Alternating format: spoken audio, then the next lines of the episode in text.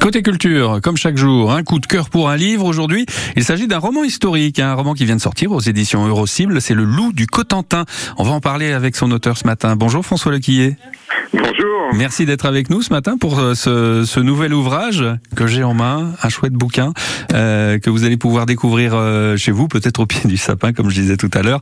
Alors, François Lequillet, on va parler de ce livre. Dans cette histoire, vous nous faites remonter le temps jusqu'à la Révolution française, dans une période assez particulière d'ailleurs, hein, 1792 à 1794. Alors, 92, c'est l'abolition de la royauté. Il y a eu la bataille de Valmy. 93, euh, Louis XVI est guillotiné. Il y a aussi le plus près de chez nous, c'est le siège de, de Granville hein, par euh, les Vendéens. Je voudrais savoir, en fait, pourquoi vous avez choisi de planter votre histoire pendant cette période de l'histoire particulière? Eh bien, parce que c'est quand même le paroxysme de la Révolution, cette période-là. Et c'est d'ailleurs cette période-là qui a inspiré euh, beaucoup de grands auteurs, beaucoup plus grands que moi, euh, comme Victor Hugo, comme Alexandre Dumas, comme, comme Balzac. C'est la période euh, où la Révolution passe de son côté bon enfant à un côté brutal et qui se termine par bon la, la grande terreur. Voilà. C'est là que ça se gâte. Hein. Et alors là, ce que j'ai ce que j'ai voulu faire dans ce livre, c'est c'est c'est prendre cette période-là et, et, et la situer chez nous, dans notre pays, dans le Mhm. Cotentin, dans un petit village.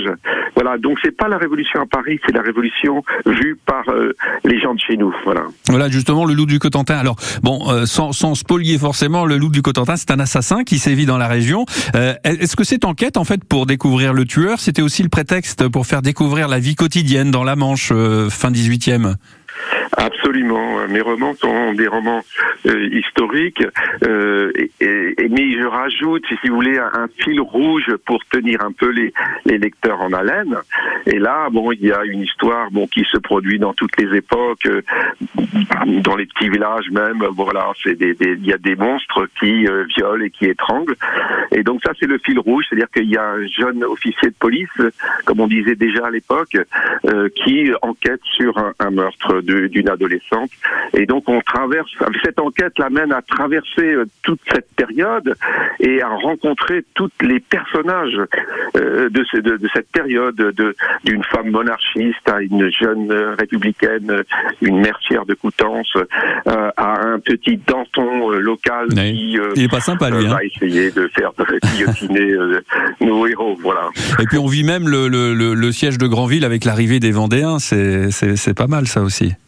Ah oui, ça c'est un c'est un épisode que personnellement je, je, ne connaissais pas et que j'ai découvert. Donc je pense que beaucoup de, vos éditeurs le, connaissent, mais j'ai découvert et donc je l'ai je l'ai remis dans ce livre. Il y a un chapitre entier euh, consacré au siège de Granville, qui est un, un, tournant quand même dans la première chouannerie, euh, puisque bon les Vendéens n'arrivent pas à, prendre Granville et après c'est un peu la déroute de, de, l'armée euh, de, de la Roche-Jacquelin.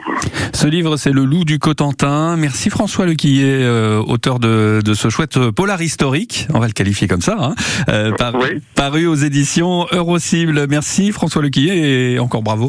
Et à une prochaine fois. Au revoir. Merci beaucoup Lionel. Au revoir.